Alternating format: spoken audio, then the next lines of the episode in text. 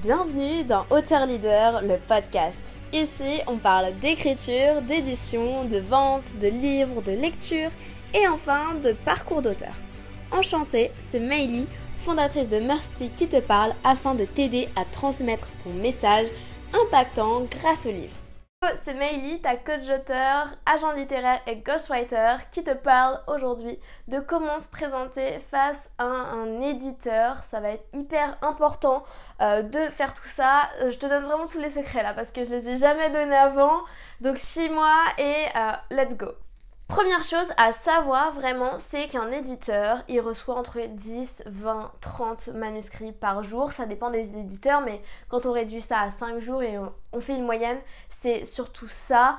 Il faut savoir qu'il y a 10 000 maisons d'édition en France, donc euh, il y a de quoi faire. Les éditeurs n'ont pas forcément le même nombre de livres quotidiens à recevoir, mais c'est important de savoir ça. Et autre chose, c'est que souvent, c'est pas forcément les responsables éditoriaux, comme on dit bien responsables, qui vont trier les livres. Ça va être plutôt euh, les, euh, les gens qui vont être euh, dans le comité de lecture, des stagiaires aussi, parce qu'en maison d'édition, il y a pas mal de stagiaires, etc.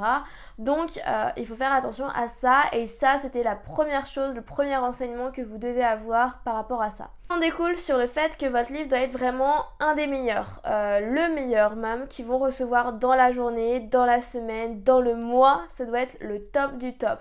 Donc votre livre, il faut bien le présenter et il faut euh, tout faire pour que euh, la maison travaille avec vous. Euh, ce qu'il faut savoir aussi, c'est qu'une maison d'édition, elle va être rémunérée sur les ventes de votre livre. Donc le but pour elle, c'est qu'elle vende un maximum de votre livre. C'est clair.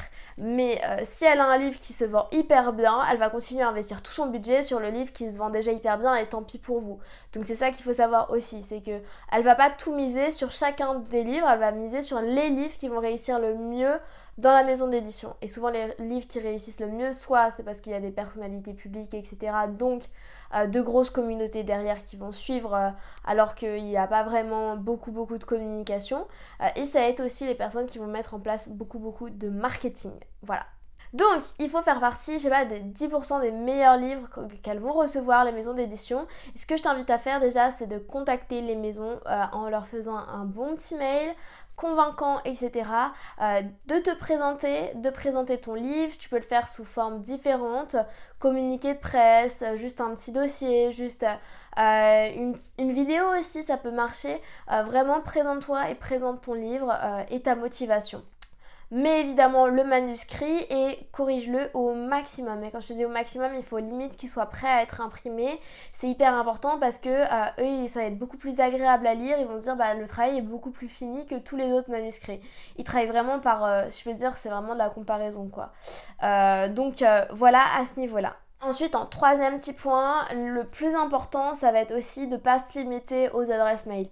Euh, va contacter les gens en physique, euh, sur d'autres réseaux sociaux, euh, parle avec un maximum de monde qui serait dans le domaine pour te faire un réseau et pour ben, être pistonné, si je peux dire ça comme ça, par rapport au livre. C'est, moi, j'ai l'impression que c'est comme un peu une recherche d'emploi d'avoir un livre. C'est, c'est vraiment donner le meilleur de toi, aller jusqu'au bout, de faire toutes les choses, manière professionnelle et euh, de manière euh, irréprochable, si je peux dire ça, impeccable par rapport aux acteurs qui vont être en face de vous.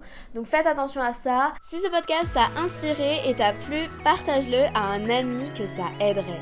Réécoute ce podcast autant de fois que tu en ressens le besoin et envoie-moi un message sur Instagram, maily.auteur, ça me fera très plaisir.